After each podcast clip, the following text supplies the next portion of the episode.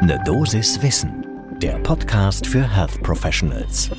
Guten Morgen und willkommen zu Ne Dosis Wissen. Unsere Folge heute könnte ein bisschen Hunger machen. Wir reden nämlich über gesunde Ernährung, aber auch darüber, was Klimaschutz und Nudging noch damit zu tun haben. Mein Name ist Laura Weisenburger. Ich bin Ärztin und wissenschaftliche Redakteurin bei der Apothekenumschau. Und zusammen mit meinem Kollegen Dennis Ballwieser spreche ich hier jeden Morgen werktags ab sechs in der Früh über Themen, die Menschen im Gesundheitswesen beschäftigen. Heute ist Donnerstag, der 26. Januar 2023. Ein Podcast von gesundheithören.de und Apothekenumschau Pro. Und jetzt wäre der perfekte Zeitpunkt, euch einen kleinen Snack oder die erste Tasse Kaffee des Tages zu holen. Und dann schauen wir uns das mal genauer an. Zur Einordnung des Themas starten wir wie immer mal mit ein paar Fakten. Also, und das sind jetzt auch schon länger etablierte Fakten, denn ich weiß, da könnten jetzt eventuell ein paar Emotionalitäten mit reinspielen. Die tierische Nahrungsmittelproduktion ist für 14,5 Prozent der globalen Treibhausgasemissionen verantwortlich und sie trägt damit wesentlich zum Klimawandel bei. Das konnte man schon 2013 in einem Assessment der United Nations nachlesen. Was auch Fakt ist, ist, dass eine nachhaltigere Ernährung, in der man weniger rotes Fleisch verzehrt, eben diese ernährungsbedingten Treibhausgasemissionen deutlich reduzieren könnte, nämlich um bis zu 55 Prozent. Das wiederum kann man nachlesen in einem Review von 2008.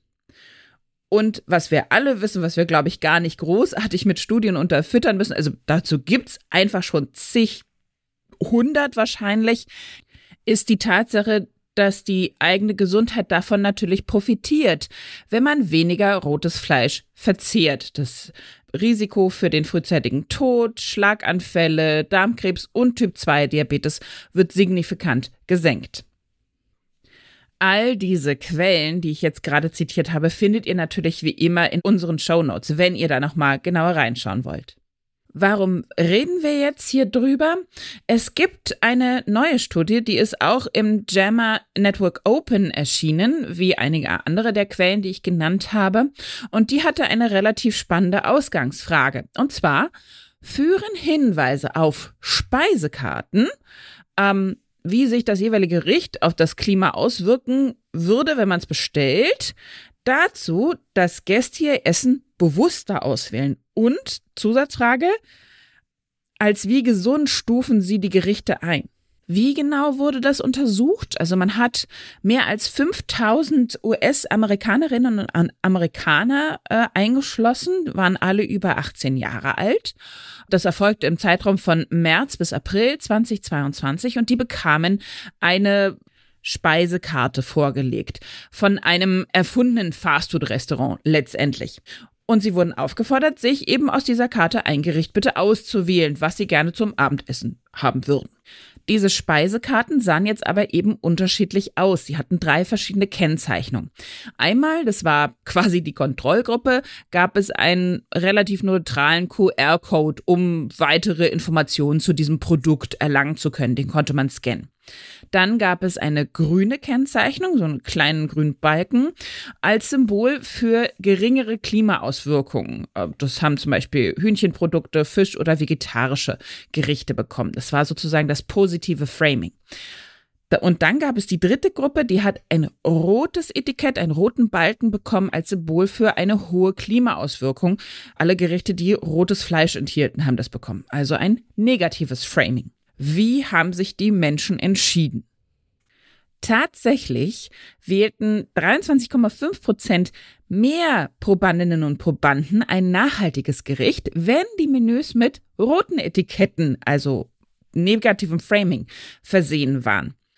Und fast 10 Prozent, also nur noch die Hälfte, entschied sich für ein nachhaltiges Gericht, wenn die Gerichte mit grünen Etiketten gekennzeichnet waren. Das heißt, man kann schon mal sagen, okay, die Roten haben ein bisschen besser genutscht, also die Menschen dazu getrieben, hingestupst, das ist ja die Übersetzung von diesem Nudging, dass sie sich klimafreundlichere Gerichte auswählen, als die Grünen das getan haben. Aber, und die Beobachtung ist jetzt echt ganz spannend, in der Gruppe, in der die Speisekarten mit den roten Markierungen verteilt wurden, entschieden sich tatsächlich auch mehr Menschen insgesamt für ein gesünderes Essen. In der Gruppe mit den grünen Kennzeichnungen war dieser Effekt nicht zu beobachten. Das heißt also, es hat ein bisschen mehr was gebracht, die in Anführungsstrichen eher klimatisch schlechteren Speisen zu rot zu kennzeichnen, als dass ich grüne Speisen, die sich besser auswirken, positiv besetze, weil die Menschen dann nicht mehr so sehr auf die Inhaltsstoffe geachtet haben. Wir haben auch wie immer für diese Folge mit einer Expertin gesprochen. Diesmal war das Dr. Lisa Pörtner. Sie ist Fachärztin für innere Medizin mit Zusatzbezeichnung Ernährungsmedizin und Geriatrie und auch ist sie Postdoktorandin am Potsdamer Institut für Klimafolgenforschung. Und sie konnte das eben bestätigen, dass dieses Nudging in dieser Studie offensichtlich besser funktioniert hat, wenn das Framing ein negatives war. Und sie hat nochmal darauf verwiesen, dass ja schon 2019 ein Team aus Wissenschaftlerinnen und Wissenschaftler einen Standard festgelegt haben, also einen wissenschaftlichen Standard für eine klimafreundliche, gesunde Ernährung, nämlich die Planetary Health Diet. Die ist sowohl für die einzelne Person gesund als auch bezieht sie mit ein, dass die Weltbevölkerung sich ja weiterhin deutlich vermehrt und aber eben alle weiter ernährt werden können, als auch berücksichtigt sie die Einhaltung der planetaren Grenzen, denn unsere Ressourcen sind nun mal endlich.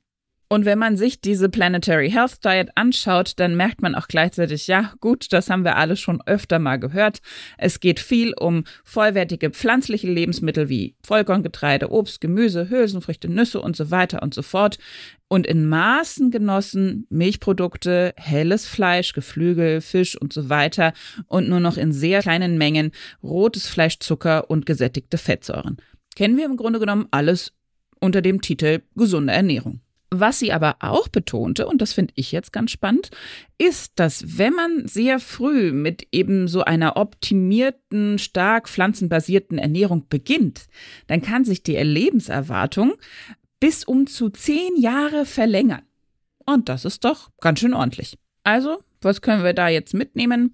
Im Endeffekt bei der ausgewogenen Ernährung bleiben, wenn man die schon hat Rotes Fleisch hat ganz viele eher negative Auswirkungen auf die eigene Gesundheit, aber eben auch auf die Planetary Health, auf die Erhaltung unserer erdlichen Ressourcen. Das war jetzt mein deutliches negatives Framing.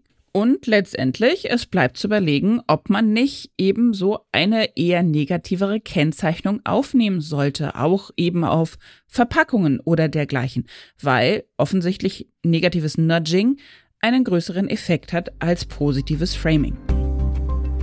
Das war eine Dosis Wissen für heute. Und wenn ihr keine Folge mehr von unserem Podcast verpassen möchtet, dann lässt sich dieses Problem ganz leicht beheben, indem ihr einfach uns abonniert, zum Beispiel bei Spotify oder Apple Podcasts oder überall dort, wo ihr Podcasts hört. Ein Podcast von gesundheithören.de und Apothekenumschau Pro.